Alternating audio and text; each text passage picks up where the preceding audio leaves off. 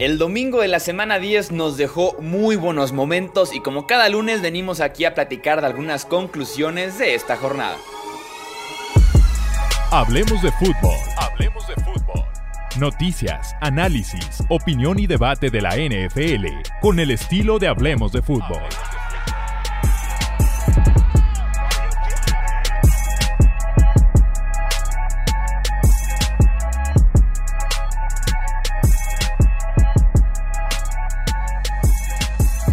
¿Qué tal amigos? ¿Cómo están? Bienvenidos a un episodio más del podcast Hablemos de Fútbol. Yo soy Jesús Sánchez y es un placer que me acompañen para este episodio de pensamientos, de conclusiones que nos dejó esta jornada número 10 de la campaña 2020 de la NFL. Pinta bastante bien este episodio. Son cinco pensamientos cinco lecciones de este domingo. Eh, me gustan bastante todas, así que vamos a arrancar de una vez por todas. Y este es Episodio de conclusiones, diagonal episodio de emergencia para hablar de la lesión de, Drew Brees, el quarterback de los New Orleans Saints. Se reporta desde hace un par de semanas que Drew Brees ha estado limitado eh, en los entrenamientos por una lesión en el hombro derecho. Lo hemos estado diciendo en redes y también en el canal de eh, YouTube. Parece que a este partido en contra de San Francisco llegó ya con un detalle en las costillas, por ahí algún golpe que se haya llevado en alguna jornada anterior y ahora recibe otro golpe cuando quedaban 7 minutos por jugar en el segundo cuarto. El video del golpe y de la lesión está en mi Twitter, arroba Chuy Sánchez-bajo. Recibe un golpe que, por cierto, se marca un castigo de foul personal por rudeza innecesaria del pasador, el cual está muy mal marcado. No era castigo en contra del defensivo de, San Francisco.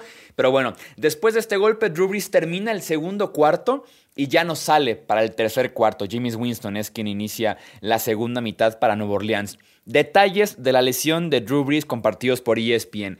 Tres costillas fracturadas del costado izquierdo, dos costillas fracturadas del costado derecho y además complicaciones en su pulmón derecho. Se habla por ahí de, tal vez una perforación, de que se haya colapsado el pulmón. Hay por ahí complicaciones de varios reportes que hablan del pulmón de Drew Brees. Optimistas dicen tres semanas. Ojo con el optimistas a mí me suena por experiencia, no por ser doctor, sino por experiencia del tipo de lesión, me suena de cuatro a seis semanas. Eh, tal vez pueda volver para el cierre de temporada, tal vez pueda regresar eh, para los playoffs. Las lesiones de costillas son muy engañosas en el tiempo sin jugar, porque el quarterback se pueda sentir bien, pero al primer golpe se puede agravar o va a depender de inyecciones para el dolor, que con Tyrod Taylor ya vimos que la inyección para el dolor de las costillas terminó en otra cosa, pero bueno, confiemos en que los doctores de Nueva Orleans saben lo que hacen. Entonces, en ese sentido es engañoso eh, el tener una lesión en las costillas. Y además el tema del pulmón lo hace todavía más enredoso, pues hablamos de un tema eh, ya delicado de salud para el jugador. Ya no es aquí de que si vuelve o no vuelve a jugar. Aquí ya es la salud del jugador hasta la vida, se podría eh, estar apuntando en este detalle. No han nombrado todavía a un core titular. Los, los Saints, Sean Payton se va a guardar esa decisión para el cierre de la semana. En mi opinión, James Winston debe ser titular en Nueva Orleans sí o sí. Fue, como les digo, él quien inicia el tercer cuarto, juega el cuarto cuarto y Tyson Hill con sus típicas jugadas esporádicas de conseguir yardas, pero arriesgar el balón y demás, ¿no? James Winston sí o sí debe iniciar el resto de los partidos de los Saints mientras no está Drew Brees. Como pasó hace un año con Teddy Bridgewater, cuando se lesiona a Brees la mano y entra Teddy B al quite, deben de iniciar al quarterback tradicional, al quarterback desarrollado, al quarterback que ha lanzado más de 20 pases en la NFL, al quarterback que pueda leer una defensiva. Tyson Hill, saben que es enemigo de este podcast Hablemos de Fútbol, es un desastre pasando el balón. No pueden darle ni de broma el 100% de la ofensiva a un tipo como Tyson Hill. Y ustedes dirán, oye, recuerdo un pase buenísimo en los playoffs de 50 yardas. Oye, recuerdo tal pase de 25 yardas hace dos semanas. Son esporádicos esos pases. Como les digo, no ha lanzado ni 20 pases en su carrera en la NFL. Y si uno evalúa cada snap de Tyson Hill, que lo he hecho a lo largo de temporadas completas con los New Orleans Saints, deja muchísimas yardas en el campo Tyson Hill. porque no sabe leer el campo, porque es un quarterback que no ha estado acostumbrado a hacer una buena lectura, tomar una decisión. Tiene tipos abiertos prácticamente en cada jugada. Simplemente en contra de San Francisco pasó una jugada, creo que era tercera oportunidad en la que tenía a dos tipos abiertos para el primero y diez y prefirió la captura de quarterback. ¿Por qué? Porque tiene en mente primera opción y si no corro. Y hay tipos, insisto, abiertos y que no los ve, no se las lanza y es por eso que Tyson Hill no puede ser titular 100% de los snaps a la ofensiva de los Saints. El problema aquí, yo veo dos muy grandes. No me gustó Winston eh, en la segunda parte en contra de San Francisco. Entiendo que va a ser diferente la versión de Winston con una semana de entrenamiento, con preparación, con un playbook, un plan de juego eh, ajustado a sus fortalezas y debilidades. Pero a mí James Winston no me gustó. Muy cuidadoso, pases muy cortos, en zona roja fue espantoso. Fue espantoso cómo sintió la presión, la precisión de sus pases. Pero insisto, vamos viéndolo con una semana de entrenamiento, pero no me gustó mucho lo que vimos de James Winston. Y el segundo problema que veo en esto es que si Tyson Hill se queda como suplente directo de James Winston, ya no pueden arriesgarlo tanto como lo han estado haciendo, aunque serviría de mucha ayuda por momentos para James para moverle el balón en tercera oportunidad, como les decía, en zona roja, corriendo, eh, una reversible, diferentes, un wildcat, lo que ustedes quieran con Tyson Hill.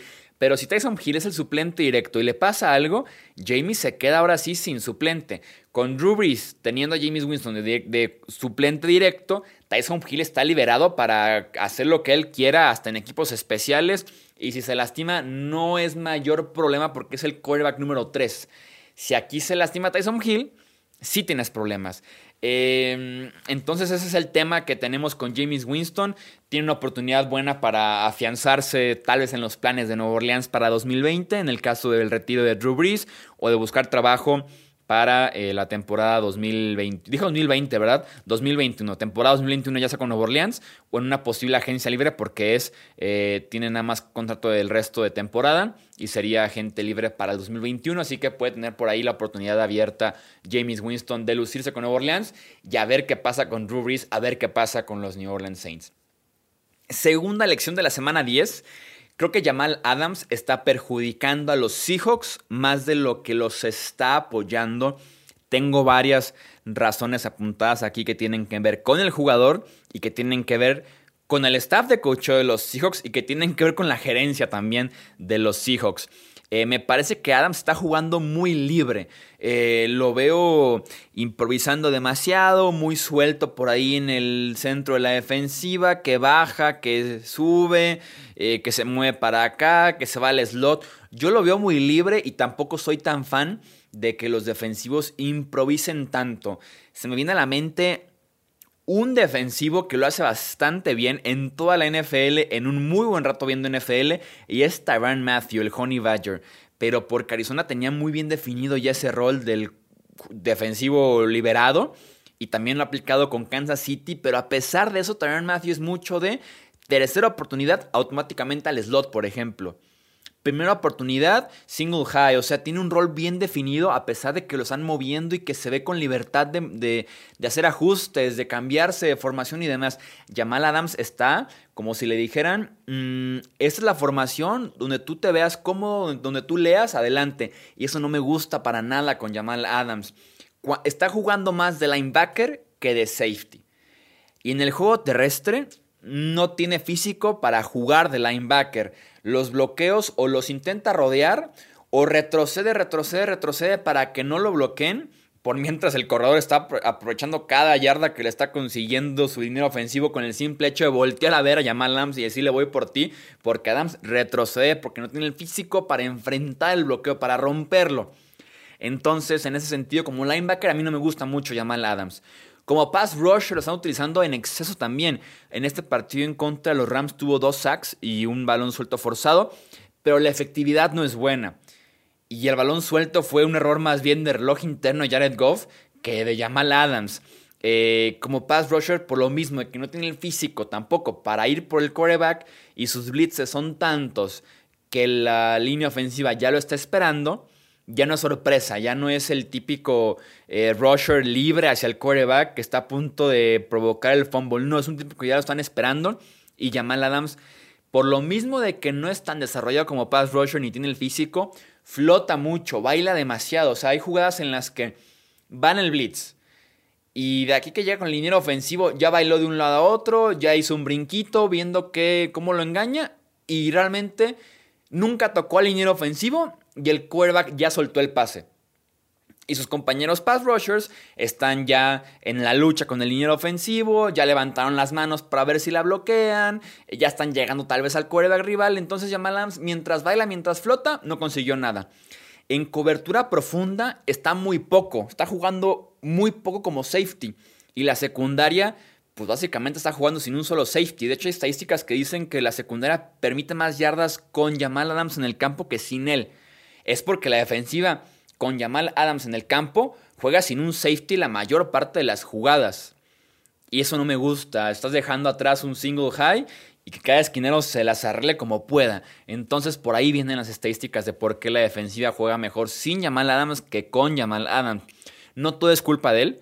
Está en este rol por decisión de los entrenadores y porque hace falta eh, edge, la posición de edge, de defensive end, de outside linebacker en los Seahawks.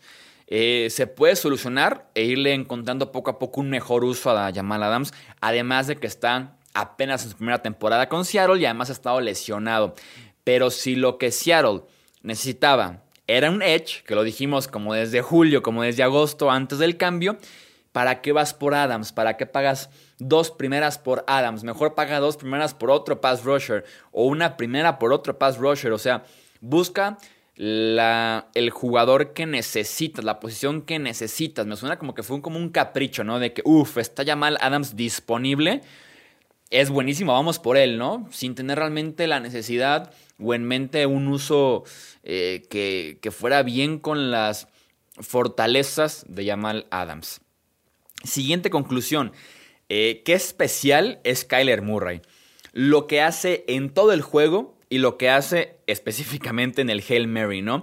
El comprar tiempo, el quitarse una captura de coreback, el estirar la jugada hacia donde no hay defensivos, cayéndose, pegado a la lateral, corriendo de derecha a izquierda al ser un coreback derecho es muy complicado y además dónde pone el balón son 50 yardas de air yards las que realmente viajó el ovoide en el aire la distancia con las que vuelan esas yardas, creo que salió como a 11 millas por hora ese pase.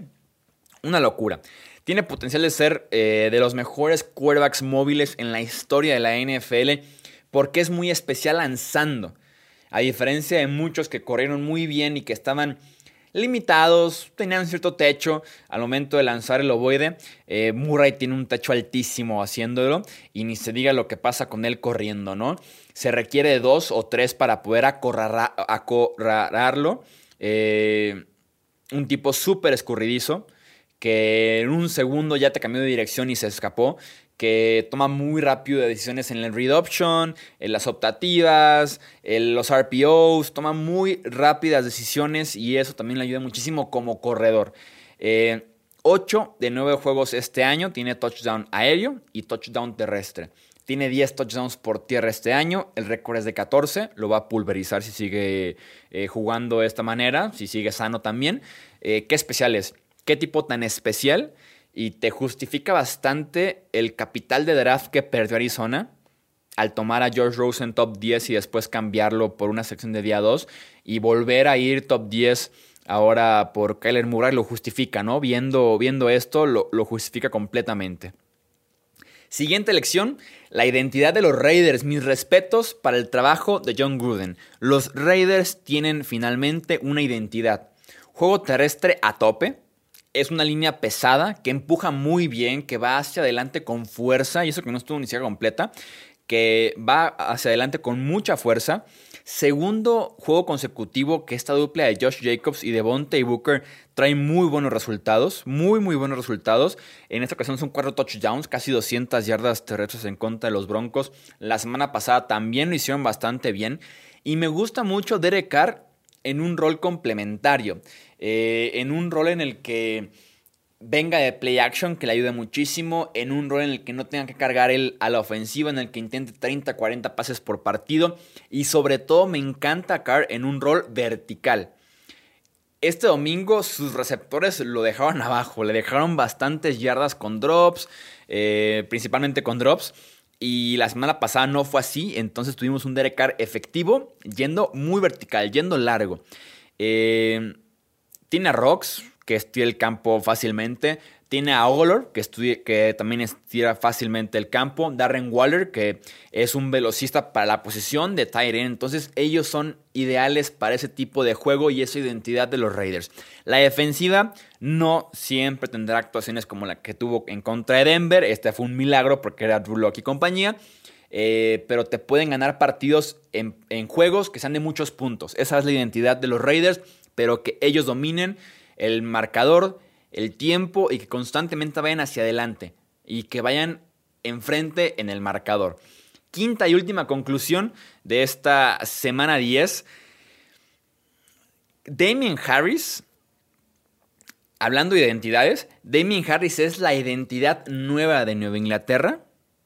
La identidad nueva de New England, para que no suene como nueva de Nueva Inglaterra, nueva de New England, con un Cam Newton muy efectivo. Empecemos por Damien Harris. Simplemente el domingo en contra de los Ravens consiguió 50 yardas más de lo que se esperaba. Es un cálculo un poco analíticas avanzadas que te calculan yardas que debes de conseguir en este acarreo y yardas que realmente conseguiste. Damien Harris debió correr para 71 yardas el domingo por la noche y corrió para 121 yardas. También generó 5 primeras oportunidades más de las esperadas. Rompe tacleos, ya sea hacia adelante con el físico o también saltos. Cambia de carril muy rápido y esos saltos permite que encuentre mejores opciones y que rompa ahí el tacleo, que evada justamente la oportunidad de tacleo, ¿no? Tiene sus escapadas semana a semana, sus escapaditas de 20, 30, 40 yardas, se le están dando bastante bien y como les decía, consigue esas yardas extras, ¿no? Algo que Sonny Michel no entregaba de forma consistente. Sabemos que los Pats eh, cambian constantemente de corredores, es un backfield impredecible, pero no hay razón para volver con Sonny Michel como tu, como tu running back principal en cuanto regrese de lesión. Ese tren ya se le fue a Sonny Michel. Ya se le fue a Sonny Michel. Eh, Harris tiene tres juegos de 100 yardas eh, terrestres esta temporada y apenas se incorporó en octubre. Sonny prácticamente se quedó sin trabajo. Fue primera ronda del 2018, eh, está en su último año de contrato en 2021, o sea, le queda temporada y media, eh, pero ese tren, ese barco pudo haber ya zarpado, eh, pudo haberse ya ido para Sonny Michel en Nueva Inglaterra. Y Cam Newton se ve que han estado trabajando en, se ve que han estado trabajando en que Harry sea la identidad y Newton el complemento y ha estado lanzando muy bien las últimas dos semanas Cam Newton desde play action, haciendo la finta con Harris y buscando detrás de los linebackers esa zona. Sobre todo mejorando con Newton la rapidez de la decisión. El hacer la finta, voltearse y saber que tiene que estar el balón afuera para aprovechar justamente la finta con Harris. Entonces ese tipo de juego complementario es bueno para cualquier ofensiva prácticamente en la NFL. Ahí están entonces las cinco conclusiones, las cinco lecciones que nos dejó esta jornada número 10 de la NFL. Ya saben que los leo ahora ustedes en los comentarios de las redes sociales, Twitter, Facebook e Instagram, hablemos de fútbol. Y en mi Twitter personal, arroba Chuy Sánchez-bajo. Yo soy Jesús Sánchez y eso es todo por este episodio. Gracias por escuchar el podcast de Hablemos de Fútbol. Para más, no olvides seguirnos en redes sociales y visitar hablemosdefutbol.com.